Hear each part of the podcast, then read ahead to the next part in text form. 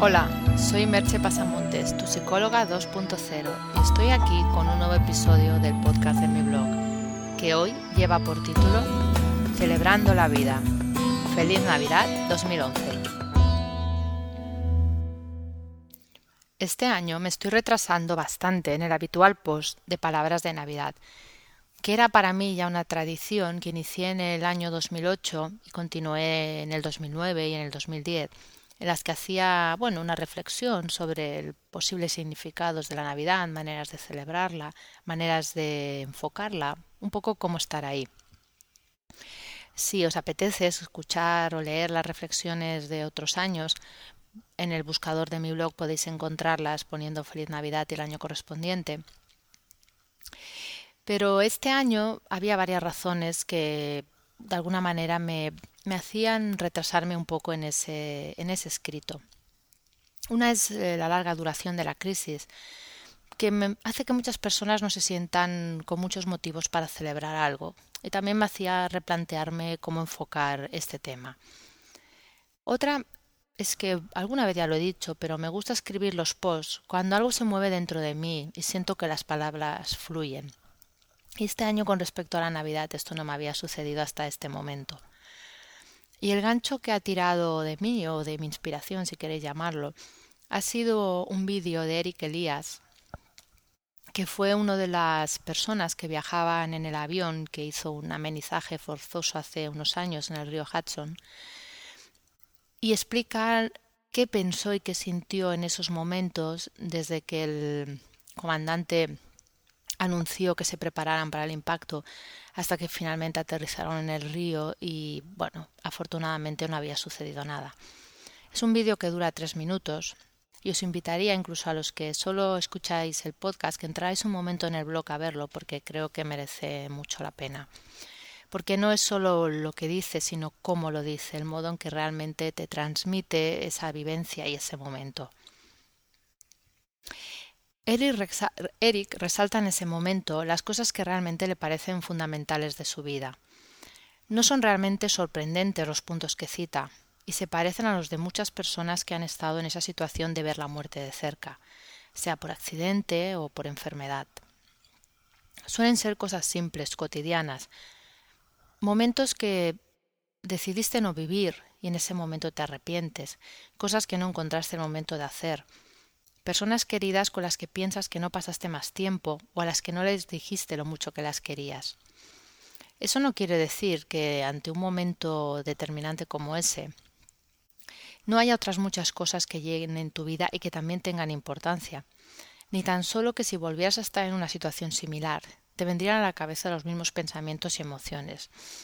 Solo quiere decir que en ese momento de tu vida, cuando ese suceso extraordinario se cruza en tu camino, esas personas y esas cosas por hacer son importantes.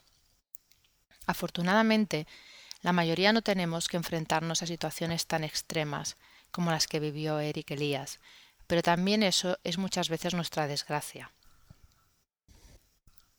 Porque en el camino de lo cotidiano y de lo urgente y necesario olvidamos lo realmente importante, porque no nos detenemos un momento a pensar qué es lo que de verdad importa, cuáles son nuestras verdaderas prioridades y cómo queremos disfrutar de nuestra vida. Y no pretendo, bajo ningún concepto, vamos, hacer de una felicitación para las fiestas un post triste, sino justamente lo contrario.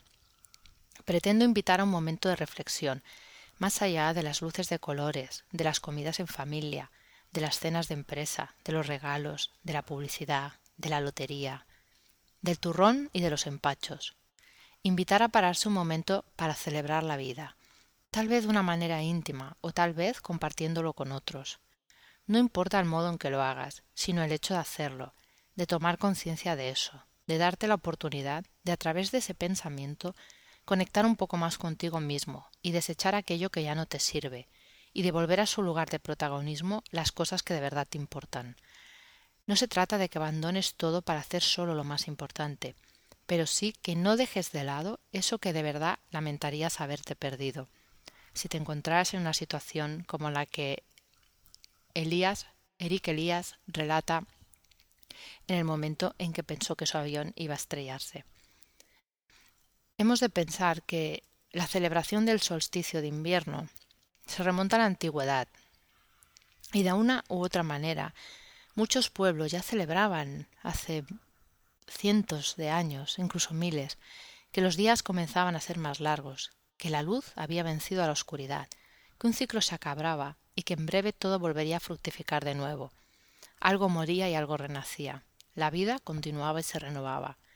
Luego vino la tradición religiosa de la Navidad, que acogió en su seno muchas de las manifestaciones paganas, con mayor o menor disimulo, con mayor o menor acierto, y con el tiempo perdieron su significado originario, aunque perduró el símbolo. Muchas de las de las de los símbolos de las cosas que ponemos, por ejemplo, como adornos de Navidad, como el abeto, vienen de esas tradiciones paganas. Luego los tiempos modernos sumaron a esa tradición la sociedad de consumo, pervirtiendo quizá de algún modo su significado primigenio. Es uno de los motivos por los que muchas personas no les gusta la Navidad, por esa sensación de consumismo, pero podríamos decir que esa ha sido la última capa de añadirse, ya que bajo esa hay muchas otras.